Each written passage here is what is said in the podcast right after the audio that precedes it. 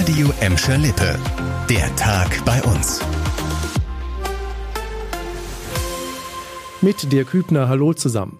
Zwei stressige Tage sind für viele Bus- und Bahnpendler unter euch heute Morgen gestartet. Seitdem läuft der landesweite Warnstreik im Nahverkehr. 48 Stunden lang steht der Verkehr auch bei der Bogestra und der Festischen in Gladbeck, Bottrop und Gelsenkirchen still. Erst am Samstagmorgen soll der Verkehr wieder nach Plan rollen.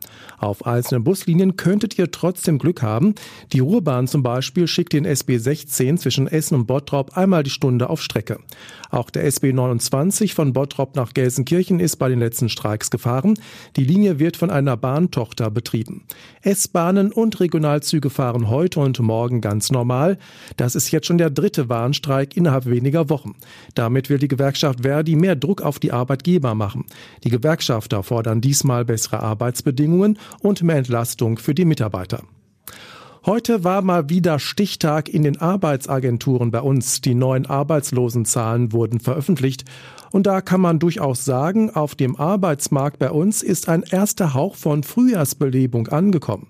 Denn im Februar sind die Arbeitslosenzahlen in Gladbeck, Bottrop und Gelsenkirchen etwas gesunken.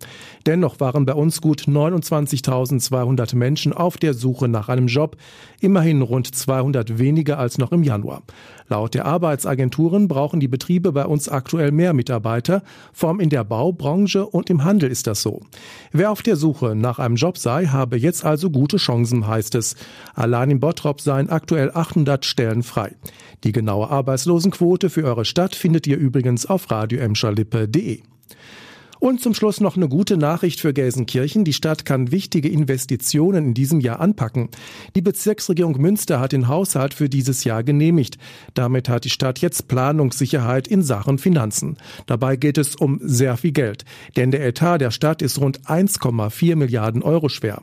Unterm Strich steht in diesem Jahr ein Minus von fast 54 Millionen Euro. Zum Ausgleich dieser Summe greift die Stadt auf ihre Rücklagen zurück. Mit dem OK aus Münster kann die Gelsenkirchener Verwaltung in diesem Jahr Geld in wichtige Projekte stecken. Dabei geht es beispielsweise um neue Schulen, Klimaschutz und Stadterneuerung.